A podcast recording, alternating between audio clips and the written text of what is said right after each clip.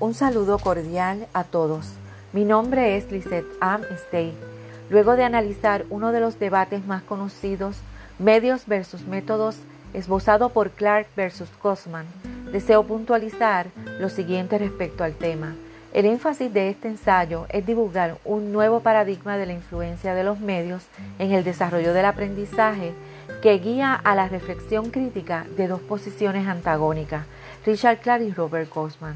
La primera propuesta por Clark expone que los medios no influyen en los procesos de aprendizajes.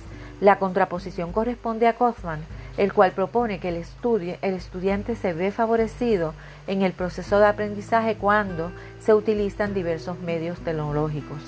El desarrollo tecnológico ha propiciado el surgimiento de programas o lugares en la Internet que desarrollan funciones que favorecen el proceso de educación-aprendizaje. En el proceso de formación, el estudiante, el docente, deben tener el arte de enseñar aplicando los conocimientos, competencias y destrezas.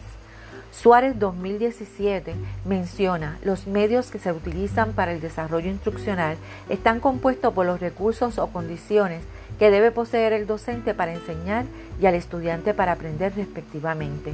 Las herramientas 2.0 son fundamentales para diseñar, catalogar, investigar y colaborar. Mi argumento es fortalecido por la exposición de González 2019 que sostiene que la consecución de la modalidad proporciona un entorno que converge con diversos componentes como enfoque, recursos, medios tecnológicos y pedagógicos.